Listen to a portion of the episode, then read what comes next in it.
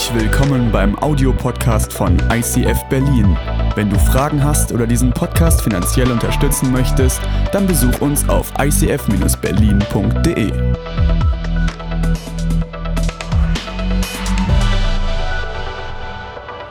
Voll schön, dass ich wieder hier bin und ich bin, glaube ich, das erste Mal wieder hier und sehe Menschen. Das ist einfach der Hammer.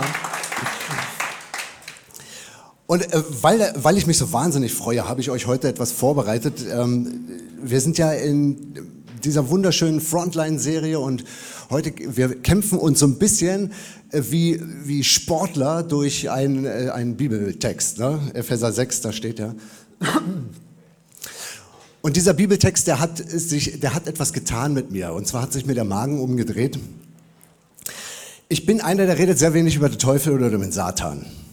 Und ich lasse diese Dinge auch ganz bewusst aus. Ne?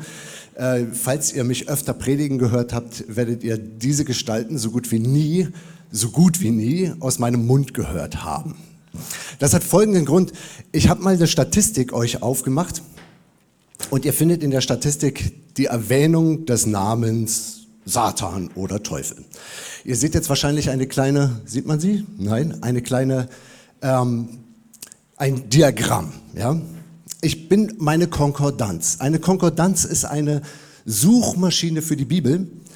Äh, da kannst du ein Wort eingeben und es listet dir auf, wo das Wort an welchen Stellen in der Bibel vorkommt. Jetzt habe ich mal einfach eingetippt Gott. Wie oft kommt der Name Gott eigentlich vor in der Bibel? Gesamte Bibel, ATNT.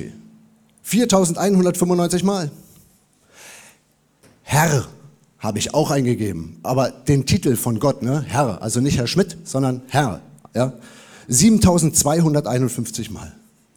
Jesus, ja, habe ich auch eingetippt. Ist ja nur Neues Testament. 883 Mal wird sein Name genannt. Und dann siehst du in diesem komischen kleinen Diagramm die blauen Anteile, die ganz nach oben zeigen. Wenn du nach Satan Bibel googelst, 48 Mal. Teufel 35 Mal. Und das ist echt schwach, weil zum Beispiel in der Geschichte, in der Jesus versucht wird, am Anfang seiner, als er sozusagen seinen Dienst angetreten ist, ne, allein da kommt der Name schon ein paar Mal vor, in ein und derselben Story. Ne? Also du kannst dir vorstellen, das sind jetzt die gesamten Vorkommen, wenn ich die auf die Geschichten, in denen sie eine Rolle spielt, runterbreche, sind das echt wenige. Also wirklich, wirklich wenig. Äh, also das ist, na, wie soll man sagen, das ist unter einem Prozent. Die Statistik hinkt natürlich, ich habe sie nicht allumfassend gemacht. Ne? Ich habe zum Beispiel Sachen rausgelassen wie Dämonen oder unreine Geister oder was, ne? das habe ich rausgelassen. Aber ich habe auch Heiliger Geist ausgelassen aus dem Ding. Und ich habe äh, ja so sowas wie, wie die ganzen anderen Gottesnamen, ne? Zebaoth und, und so, das habe ich alles sein lassen. Ne? Heiliger Geist ist auch nicht mit drin.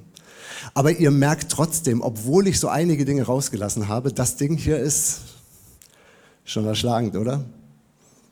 Ich habe mal eine weitere Statistik gemacht und habe gesagt, noch mal gucken, wie oft Satan oder Teufel im Vergleich zu Baum oder Wasser drin vorkommt. Baum kommt in der Bibel 212 Mal vor, Wasser 606 Mal vor, Satan 48, Teufel 35, hat sich nichts geändert. Oder wenn du Berg und Tal nimmst, ne? das Wort Berg random aus der Bibel rausgefischt. Ne? Berg kommt 774 mal vor, Tal kommt 306 mal vor, ja, 48, 35. Also, ihr merkt, dieses, ich, es hat einen Grund, warum ich darüber so gut wie nie rede.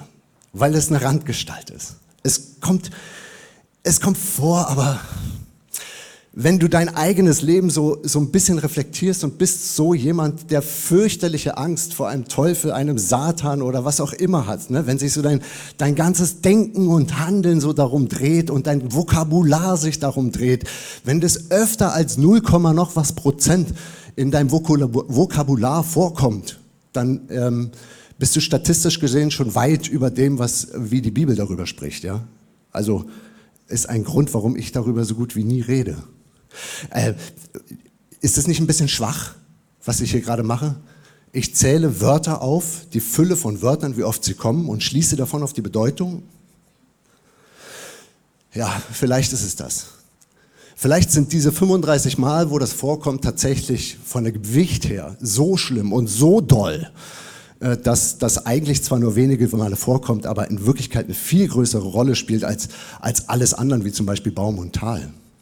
Aber ich muss sagen, dass es, es gibt so ein paar Stilmittel in der Bibel, da geht es halt um Wiederholungen und welche Wörter wie oft vorkommen und wenn etwas dringend ist und du etwas wirklich stark betonen möchtest, dann sagt auch die Bibel, benutzt dieses Stilmittel und wiederholt es und wiederholt es. Im Parallelismus Membrorum kommt es dann vor, indem es einen Inhalt auf zwei verschiedene Weise wiedergibt und ja, immer wieder, immer wieder. Also die, die wirklich wichtigen Sachen werden immer wieder betont.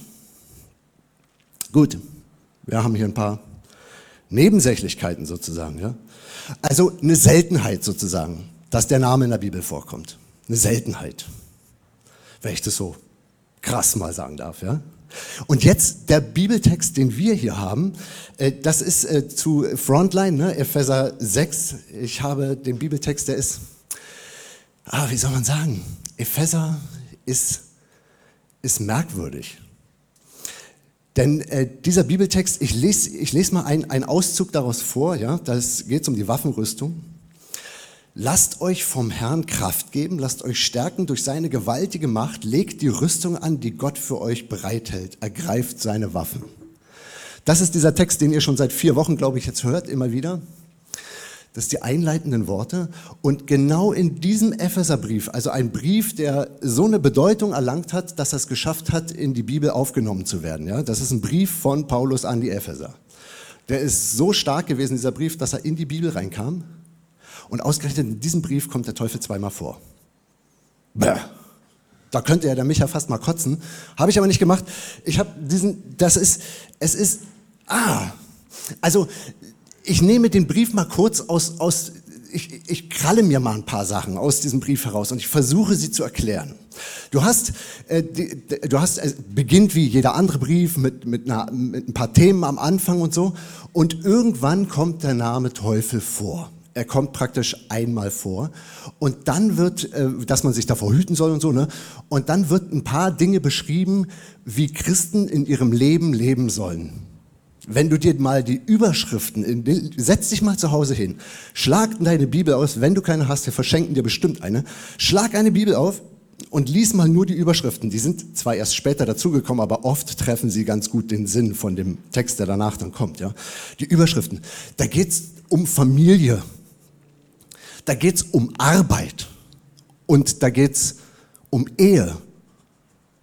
Also da wird einmal der Name Teufel erwähnt. Und dann kommen so Bereiche im Leben, bei denen ich gemerkt habe, das sind die Bereiche, in denen die meisten Menschen die größten Schmerzen erleben können, auch die größte Heilung. Aber eine der größten Schmerzen.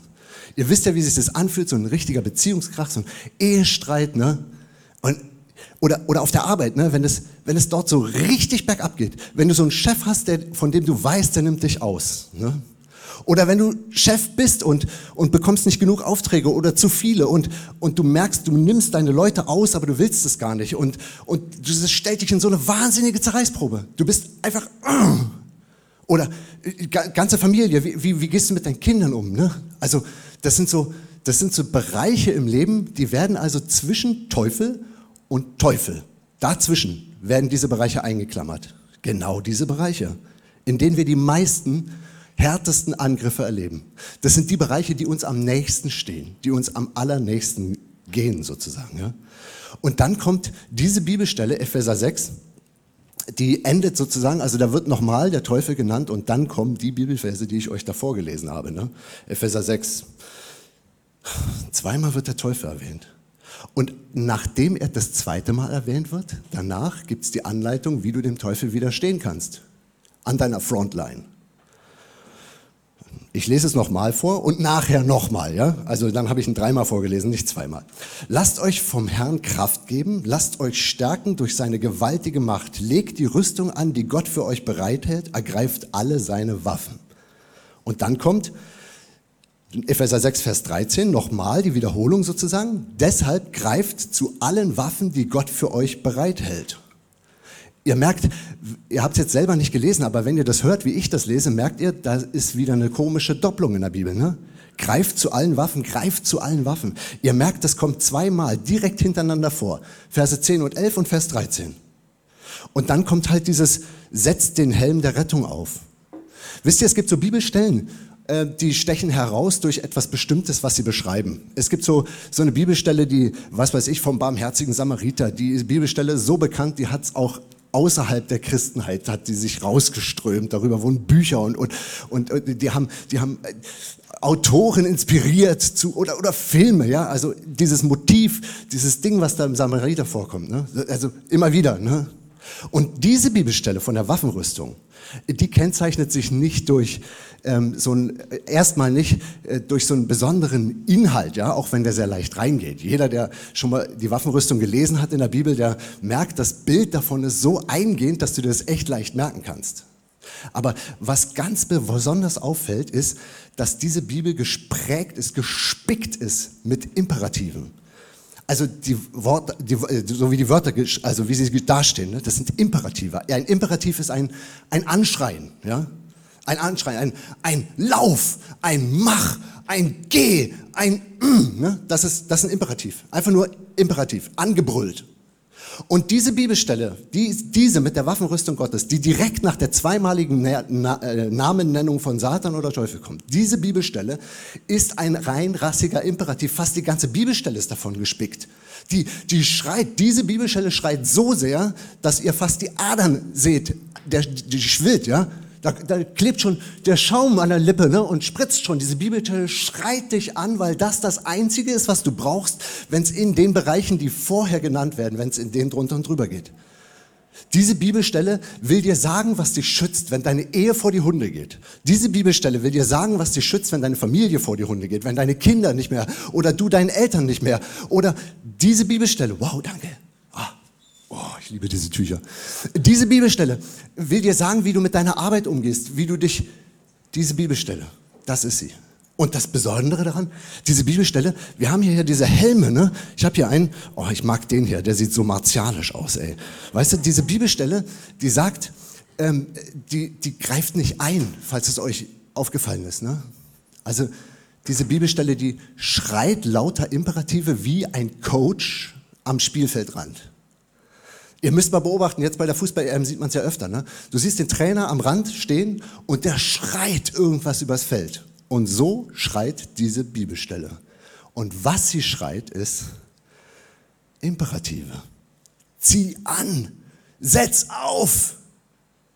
Das sind die Imperative. Also falls dein Leben mal wieder so ist, dass du eigentlich nicht mehr weißt, was es von dir will, dann höre auf diese Bibelstelle.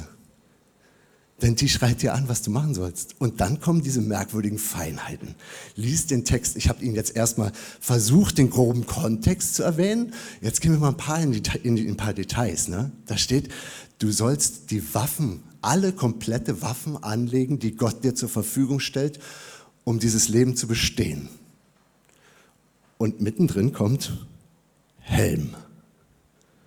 Was für eine Waffe, oder? Also ist eigentlich nichts, womit man angreifen kann. Helm. Also ich kann mir viel schlimmere Waffen vorstellen. Setzt den Helm der Rettung auf, Epheser 6, Vers 17. Es fällt auf, wenn du die Stelle liest, der Typ, der das geschrieben hat, Paulus, ja, im Knast, sitzt im Knast, wahrscheinlich aus dem Gefängnis heraus geschrieben und ähm, der hat haufenweise mit Leuten zu tun, also auch mit Soldaten und so, ne, der sieht die immer und äh, der Helm des Heils sozusagen, er, er, in dem Moment, in dem er diesen Text aufgeschrieben hat, hat der Bilder vor Augen. Er sieht diese Menschen. Und wenn das so eine richtig schöne, warme Jahreszeit ist, so ein Sommer, so warm wie, wie hier auf der Bühne ist, ne, dann ähm, legen die Leute ihre Rüstungen ab. Manche Soldaten auch im Dienst. Was braucht man denn als Gefängniswärter Beinschienen? Bei 30 Grad im Schatten. Die werden abgelegt, ne? Brustpanzer. Ach, kannst du eigentlich auch ablegen, ey. Das ist so schweineheiß darunter. Aber den Helm, den haben sie eigentlich eher selten abgesetzt. Obwohl man darunter am meisten schwitzt. Der Grund dafür ist, wenn sie ihn abgesetzt haben, haben sie ihn unter den Arm getragen. Der Grund dafür ist, an dem Helm siehst du sozusagen der, den Rang. Ja? Es sind nicht die Sterne auf, auf der Schulter, sondern ob der Irokese jetzt so steht oder so und welche Farbe er hat da auf dem Helm. Weißt du, wenn du den siehst, weißt du, wen du vor dir hast. Die setzen den Helm so gut wie nie ab. setzt den Helm des Heils auf. Helm wurde immer getragen. Denn wenn der Helm, der Helm schützt ja etwas. Ne? Wir, wir befinden uns von Epheser 6 nahezu im Zentrum mit dem Helm des Heils. Davor geht's lang und danach geht's lang, aber der Helm des Heils. Ich habe mal in einer Kirche gearbeitet. Äh, dort gab es einen der besten und glänzendsten, also so einen coolen Mann, den habe ich selten so kennengelernt. Der war absolut freundlich, hochtalentiert und es war der Leiter einer Kirche. Und dieser Mann, der, also mit dem, das war so ein Typ, in dessen, in dessen Nähe hast du dich wohlgefühlt, ja. Und der fuhr mit seinem Fahrrad durch die Gegend und man weiß bis heute nicht, was genau passiert ist. Er hatte wohl irgendwelche Taschen an seinem Lenker, vielleicht haben die geschlackert, vielleicht hatte der die auch in der Hand, ich weiß es alles gar nicht mehr. Jedenfalls gab es keine Zeugen. Irgendwie ist er mit dem Fahrrad hingefallen, vielleicht mit dem Kopf noch gegen die Laterne. Man hat ihn jedenfalls blutend am Boden gefunden. Der Krankenwagen kam, hat ihn geholt und nach zwei Jahren Koma haben sie die Geräte abgeschaltet. Seine Knie haben bis zu dem Zeitpunkt, an dem sie die Geräte abgeschaltet haben, noch wunderbar funktioniert. Er konnte sie nur nicht mehr steuern, aber sie waren da, war nichts gebrochen. Wurden gut versorgt durch den Sauerstoff im Blut. Super. Seine Arme haben wunderbar funktioniert. Bis zu seinem Tod. Wunderbar. Aber hat nichts mehr geholfen. Denn das da oben, das hier oben, das war verletzt. Also der Helm schützt das Wesentliche. Wenn, du, wenn, du, wenn, der, wenn das kaputt ist, das Zentrum, was alles andere steuert, dann ist es vergebens sozusagen. Warum heißt das Ding eigentlich Helm des Heils? Andere übersetzen Helm der Rettung. Ich habe hier noch einen. Fahrradhelm. Warum Helm des Heils? Weißt du, wenn du Christ bist, ne, dann weißt du ja ganz genau, dass es so viele wunderschöne Worte gibt, die alle fromm klingen, die man auch so typisch in der Kirche findet. Ne? Warum eigentlich nicht Helm der Hoffnung? Helm des Frommseins, Helm des frohen Mutes, Helm der Vergebung, das ist da auch so ein Wort, oder Helm der Buße. Ne? Warum, warum eigentlich Helm der Rettung? Der, also Helm des Heils. Ich möchte euch, ich, ich mache einen kleinen Bruch. Äh, ihr werdet das merken, weil ich jetzt ganz einen Moment von etwas anderem erzähle, um dann nochmal zu dem Helm zu kommen. Ich möchte euch mit einem Thema konfrontieren, äh, was auch Philosophen und äh, nicht nur die Christen hat das bewegt. Ja? Es geht um den sogenannten freien Willen. Der freie Wille, das ist ja etwas, was wir nicht so richtig greifen können. Es gibt Leute, die sagen, natürlich, du hast einen freien Willen. Ja klar, du kannst dich entscheiden. Du kannst dich dafür entscheiden, welche Hose du heute trägst. Du kannst dich sogar entscheiden, wenn du die Chance bekommst in deinem Leben, hast du sogar die Chance, dich zu entscheiden, ob du nun heiraten möchtest oder nicht. Ja? Du hast, du hast einen, einen freien Willen sozusagen. Du kannst entscheiden, was du studieren möchtest oder ob du die Firma gründest oder nicht. Das ist deine Entscheidung, freier Wille. Und die andere Seite, deswegen reden auch so viele Leute so ungern darüber, obwohl das Thema so ein bedeutender Punkt im Leben ist, weil er uns tagtäglich berührt. Jeden Tag berührt er dich. Schon ab dem Moment, an dem du aufstehst, bis zu dem Moment, an dem du ins Bett gehst. Der freie Wille trägt dich irgendwie im Leben durch. Er wird deswegen trotzdem nicht so gerne angesprochen, weil wir wissen, so ganz frei ist er ja nicht. Also irgendwie haben wir ihn, aber wir haben ihn auch doch nicht. Ne? Zum Beispiel eine Depression, kannst du ja nicht aussuchen, beginnt aber im Kopf oder im Herz oder wo auch immer. Jedenfalls beginnt das irgendwo in dir drin. Ne? Und das ist ja nichts, was du dir jetzt ausgesucht hast, was jetzt aus deinem freien Willen von dir entschieden wurde, dass du das jetzt hast. Sondern du gehst ja, du gehst ja nicht in, in, in den Einkaufsladen und sagst, ich hätte gerne äh, zwei Mandarinen und dann noch eine Packung Milch und einen Helm und dann hätte ich gerne noch ähm, zwei Gramm Depressionen. Ich brauche gerade eine Herausforderung. Ich bin irgendwie zu glücklich oder so. Ne? So und dann, äh, das, das ist ja nicht so. Und jeder, der mal so eine, durch so eine depressive Phase durchgewandert ist, der weiß auch ganz genau, dass das ein Schicksalsschlag ist, den er sich nicht ausgesucht hat. Hat er sich nicht für entschieden. Sondern das kommt da rein und ist da drin. Und wenn er den freien Willen hätte, dann würde er sich dagegen entscheiden können und würde sagen, ich will das jetzt nicht mehr und dann müsste es gehen. Aber ist ja nicht so. Das Gleiche kannst du durchspielen mit verschiedenen Bereichen vom Leben, nicht nur bei der Depression. Du kannst es durchspielen bei Liebe, du kannst es durchspielen bei Hass. Du, es gibt so viele Bereiche, in denen du merkst, ich habe den freien Willen, ja, aber ich habe nicht die Kraft, ihn durchzusetzen. Ich kann jetzt keinen Schalter umlegen. Du bist depressiv, du hast einen freien Willen, ja, dann fühl doch jetzt mal was anderes. Befehl, ne? Imperativ. Fühle was anderes. Und dann sagt derjenige, okay, so, dann rupft er sich mal ein bisschen zusammen und ist dann glücklich. Ah. Diese Sachen, die in dein, Regen, in dein Leben reinregnen, die hast du nicht unter Kontrolle. Die Art und Weise, wie du darauf regi, regi, äh, reagierst, hast du teilweise unter Kontrolle, aber nicht ganz. Es ist bei dem einen Seiten schwer, bei anderen Dingen fällt es leicht. Das ist schon eine ganz merkwürdige, durchwachsene Sache, ganz, ganz merkwürdig. Tastet sich nicht so schnell jemand dran, weil es sehr einfach gesagt ist. Ist sehr einfach gesagt, du hast keinen freien Willen, dann wärst du eine Marionette.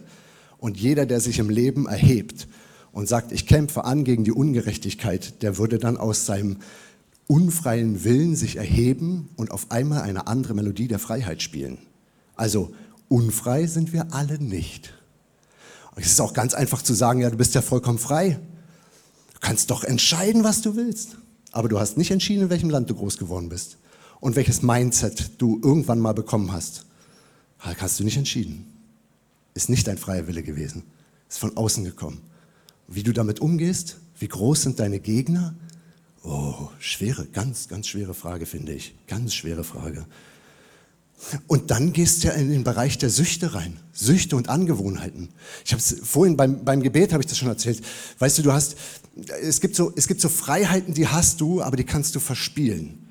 Zum Beispiel beim Bierchen. Ne? Du sitzt da, trinkst ein Bier und morgen trinkst du noch einmal und übermorgen trinkst du noch mal ein Bier und überübermorgen trinkst du noch mal ein Bier und das machst du eine ganze Woche. Und irgendwann merkst du die Freiheit, dich dafür zu entscheiden, ob oder ob nicht. Die hast du aus der Hand gegeben. Die hast du dem Fusel gegeben. Und ab jetzt entscheidet der Fusel, ob du willst oder nicht. Das gleiche mit Drogen. Das gleiche mit, mit, mit Gedankenmustern, die du immer wieder hast. Das gleiche mit Vorurteilen. Das gleiche mit, ja, es ist, du hast ein Stück Freiheit aus der Hand gegeben und ab dem Zeitpunkt bist du fremdbestimmt. Und da kannst du nicht mehr gegen ankämpfen. Du schaffst es nicht mehr aus eigener Kraft aufzustehen. Ich hatte mich ja lustig darüber gemacht, dass das hier keine Waffe ist. Ne? Es sei denn, man nimmt den, wenn er hart genug ist, kann man dem so. Okay, aber es ist ja, Angriff mit der Bowlingkugel. Bricht jedes, jedes Kiefer. Okay, ich lese euch nochmal diesen einen Satz vor, den ich am Anfang mehrmals gelesen habe. Jetzt kommt er nochmal. Epheser 6, die Verse 10 bis 11. Lasst euch vom Herrn geben. Lasst euch stärken durch seine gewaltige Macht. Das sind die Imperative. Ne? Lasst euch geben. Also legt die Rüstung an, die Gott für euch bereithält. Ergreift alle seine Waffen. Und vielleicht verstehst du jetzt, warum das hier eine Waffe sein soll. Denn wenn du das Ding mit dem freien Willen noch mit reinnimmst, dann alle seine Waffen. Ey, der Helm des Heils der Helm der Rettung. Wenn ich jetzt weiter rede, muss ich zurücktreten. Denn diese Bibelstelle ist wie ein Coach, die dir etwas zubrüllt am Spielfeldrand deines Lebens. Sie brüllt dich an. Setz den Helm des Heils auf. Setz ihn auf. Denn wenn du ihn aufsetzt, hast du eine Waffe gegen die listigen Angriffe des Teufels. Du hast eine Waffe. Das ist deine Waffe. Die beschützt dein Hirn. Sie gießt Rettung. Sie gießt Heil über dein Hirn. Und ab dem Zeitpunkt muss ich wirklich zurücktreten. Ich muss mich hinter dem Bibeltext verstecken, denn ich würde dir niemals diese Hoffnung machen aus Angst, ich würde sie zerbrechen können. Ich würde dir niemals die Hoffnung machen, dass ich sage, du bist alkoholkrank hey, du brauchst doch nur den Helm des Heils. Aber weißt du, die Bibel, die, die spricht so lässig darüber, die sagt das so, so weißt du, es gibt, es gibt eine Methode, es gibt eine Methode, die nennt sich Rettung und die nennt sich Heil und komisch, dass der Name Jesus Rettung bedeutet. Setz ihn auf, diesen Helm, und du wirst gegen die feurigen Angriffe des Teufels bestehen können. Ich, ich mag diesen Namen nicht, ich predige nie darüber. Absolute Ausnahme heute, ihr werdet das nie wieder von mir hören. Aber ey, setz ihn auf. Ich kann es nicht versprechen, Aber du kannst die Bibel beim Wort nehmen. Und ich kenne so viele Leute. Ich, im, Im Studium habe ich welche kennengelernt. Ja? Im Studium habe ich einen kennengelernt, der war drogensüchtig. Und in dem Moment, in dem der Christ geworden ist, war das so, als hätte ihm jemand den Helm des Heils aufgegangen. Der hat gegen alle Regeln vom Blauen Kreuz verstoßen. Die Blauen Kreuzler sagen immer, ey, wenn du aufhören willst mit dem Fusel, dann begib dich in einen anderen Freundeskreis. Geh nicht mehr in diese Kneipe, sie, sie, sie versucht dich. Der ist weiter in seine Kneipe gegangen, genau in die. Und hat sich ab dem Zeitpunkt immer nur noch Wasser oder Orangensaft bestellt. Er hat es durchgehalten. Wo hat er die Kraft her? Wo war dieser Wille, der auf einmal da war? Vorher war er weg. Er hatte keinen freien Willen mehr, hat ihn aus der Hand gegeben. Ich kenne Drogensüchtige. Ich kenne Menschen mit ganz schlechten Angewohnheiten. Menschen, die ihr Mindset so gestellt haben, dass sie immer nur böse oder schlecht über andere Sachen, über ihre Lebenssituation gedacht haben. Es ist egal, was du ihnen geschenkt hast. Sie haben das zu Dreck gemacht, weil sie gemerkt haben, so, so Neid, ja, so ein Geist des Neides in sich drin. Sie waren nie glücklich mit dem, was das Leben ihnen gegeben hat. Das ist so ein, so, wie so ein Ding in deinem Hirn, was sich so programmiert hat.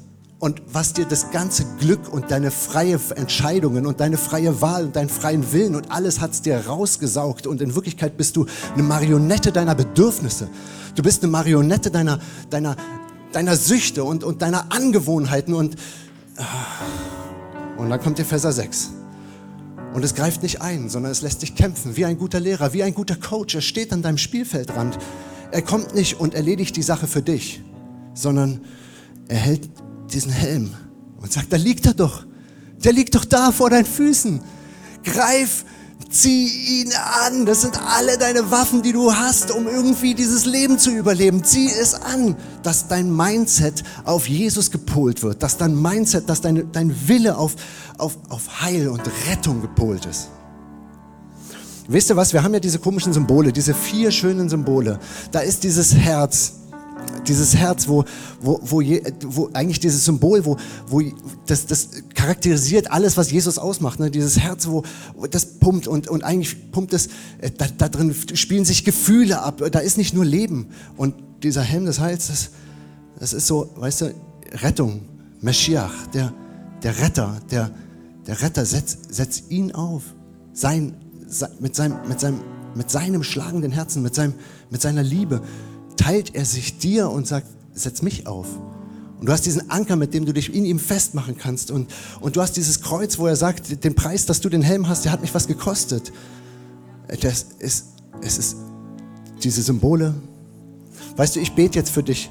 Und ich bitte dich darum, während ich, zu, während ich bete, dass du an deine schlechten Angewohnheiten denkst und an die Dinge, die dich gefangen nehmen an die Dinge, die in dein Leben reinragen und von denen du weißt, sie sind ungesund, weil sie dich zu einem ungesunden Menschen machen.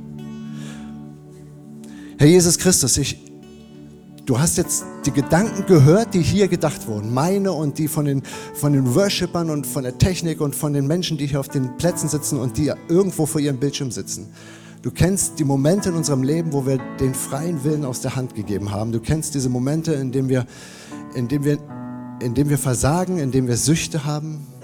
Und jetzt reichen wir dir diese Momente und bitten dich, dass du, dass du in dem Moment, in dem wir dir die Hand reichen, dass du da diesen Helm reinlegst und wir den aufsetzen können, dass die Süchte oder die schlechten Angewohnheiten, die miserabel depressiven Gedanken, unser Neid, unser Hass, unsere Eifersucht, dass all das, was uns nur runterzieht und unser Leben zu einem Sumpf macht, dass das an uns abprallt dass uns das vielleicht gegen den Kopf schlagen kann und vielleicht merken wir den Druck und es bewegt sich noch, aber eindringen darf es ab dem Moment nicht mehr.